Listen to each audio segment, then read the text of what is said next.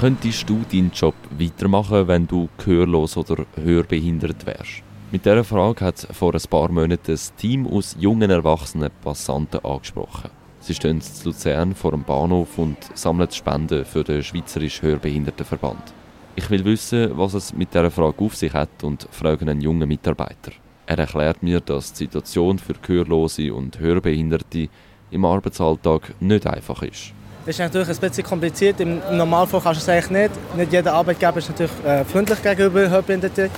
Zählt in der Schweiz leider nicht als Arbeitsunfähigkeit, weil es eben nicht anerkannt ist als körperliche Bildung. Natürlich, äh, die IV zahlt teilweise etwas, kommt natürlich auf den Gehörlosen gerade drauf an.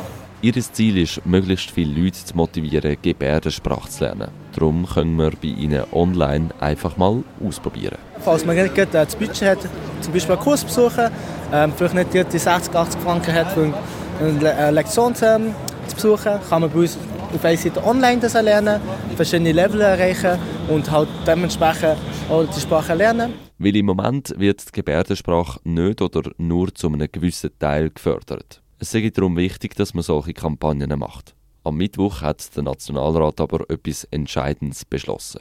Die Gebärdensprache soll man gesetzlich anerkennen. Vorgeschlagen hat das die Kommission für Wissenschaft, Bildung und Kultur. Die Mitte-Nationalrätin Lilian Studer zitiert im Parlament eine betroffene Person. Stellen Sie sich vor, Sie reisen in ein arabischsprachiges Land, in dem Sie die Sprache nicht verstehen und auch nicht mit der Schrift vertraut sind. Sie verstehen zudem die Leute dort nicht und können nicht mit ihnen kommunizieren. Überlegen Sie sich einen Moment, wie sich das anfühlt. Kritik hat es nur von rechter Seite gegeben. Die SVP-Politikerin Verena Herzog zum Beispiel findet, dass die bereits geltenden Maßnahmen noch ausgebaut werden Auch wir unterstützen die Gleichstellung gehörloser und hörbehinderter Menschen. Deshalb wurden in den letzten Jahren sowohl auf Bundes- wie auf Kantons- und Gemeindeebene verschiedenste Maßnahmen zur Erleichterung der betroffenen Menschen ergriffen, die sicher auch noch weiter ausgebaut werden können. Der Nationalrat hat aber im Sinn der hörbeeinträchtigten Menschen in der Schweiz entschieden, und anerkennt die Gebärdensprache gesetzlich.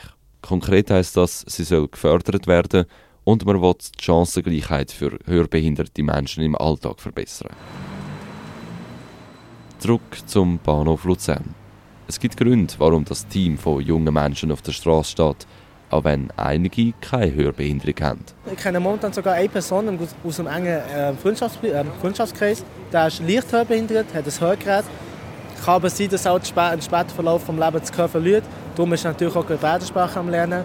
Und das hängt ein bisschen alles zusammen. Heißt eigentlich, falls ein guter Kollege irgendwie gehörlos ist oder sagen wir mal hörbehindert ist, beeinträchtigt, ist natürlich cool, wenn die Freundeskreis auch Gebärdensprache kann.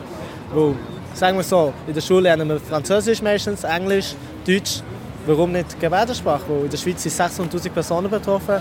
Klar, davon sind nicht alle gleich stark betroffen, sagt er aber könnten im Verlauf des Lebens mit einer stärkeren Hörbehinderung konfrontiert sein. Es ist eine stille Sprache, die Gebärdensprache. Und die meisten Passanten halten auch nicht an oder beachten sie auch gar nicht besonders. Aber, aber die, die anhalten, hören auch gerne zu, nehmen sich Zeit.